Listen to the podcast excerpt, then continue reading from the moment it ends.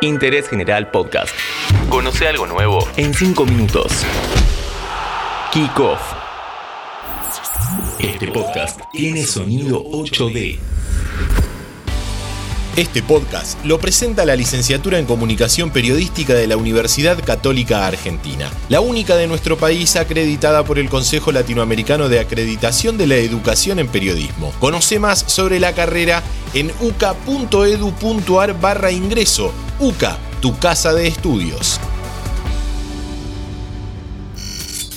Hola, ¿cómo están? Bienvenidos a un nuevo podcast de interés general en donde en 5 minutos vamos a tratar de contar algo que duró más de 3 horas y es la carrera donde Juan Manuel Fangio consiguió su quinto título del mundo. Cambio de cubiertas que no sale como se espera. Combustible que sale a cuentagotas y una prueba de 500 kilómetros que se define por 3 segundos. Nos subimos a un Fórmula 1 del año 1957 porque en el Gran Premio de Alemania Juan Manuel Fangio consiguió su quinto título del mundo, para muchos especialistas en la mejor carrera de la historia.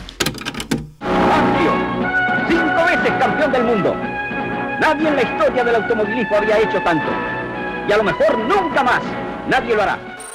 Recién en 2002, 45 años más tarde, Michael Schumacher igualaría al Chueco en cantidad de títulos. Cada carrera tenía una estrategia distinta y esta no iba a ser la excepción. En los neumáticos y el combustible estaba la clave. Fangio usó unos que Pirelli había fabricado a fines del año anterior, poco antes de dejar las carreras.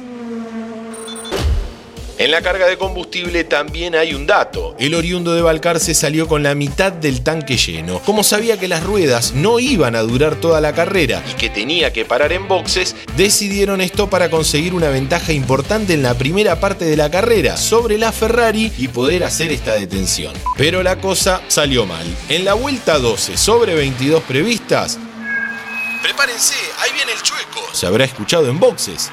Arriba de su Maserati Fangio entró a boxes a toda velocidad. Ya le llevaba 30 segundos de ventaja a la Ferrari, pero empezaron los problemas.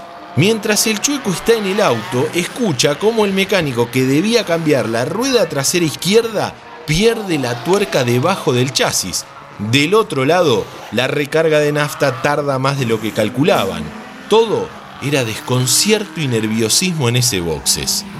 Cuando Fangio salió nuevamente quedaban 200 kilómetros de carrera y la Ferrari le habían sacado 51 segundos. Dar vuelta a esta historia era una misión casi imposible, pero por algo Fangio está entre los deportistas más grandes de la historia. En la primera vuelta le recuperó 16 segundos al líder de la carrera y 9 segundos en la segunda. Además, rompió el récord del circuito 9 veces en esas 10 vueltas, siendo 7 de ellas seguidas. Hagamos el ejercicio de imaginar a En su butaca. Cerremos los ojos. ¿Ya está? Bueno, escuchemos cómo va pasando autos por derecha y por izquierda. Ve a la Ferrari adelante y sabe que ganando logra algo que hasta ese momento nadie había conseguido, el quinto título del mundo. Durante la penúltima vuelta, el Valcarceño pasó a las dos Ferrari, llevándose la victoria por tres segundos y medio, habiendo realizado una remontada espectacular. Antes de saber qué fue de la vida del auto con el que Fangio conquistó el título, te recuerdo que este podcast lo está presentando la licenciatura en Comunicación Periodística de la Universidad Católica Argentina. Conoce más sobre la carrera en uca.edu.ar barra ingreso. Si querés saber más sobre cómo fue la carrera, te recomiendo en YouTube que busques porque hay un programa especial de A Todo Motor donde Fangio cuenta todos los detalles de ese gran premio. Ahora sí, ¿qué fue de la vida de aquel mítico auto? La Maserati que condujo Fangio suele mostrarse en festivales de autos históricos, manejada por el suizo Lucas Juni, quien fue el que gerenció la compra del auto en 2007 por 3 millones de euros.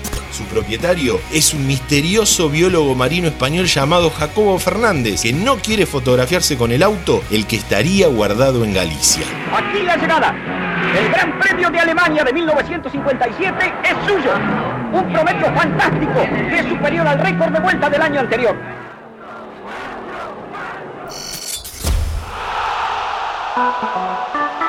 Interés General Podcast. Encontrarnos en Spotify, en Instagram y en interésgeneral.com.ar.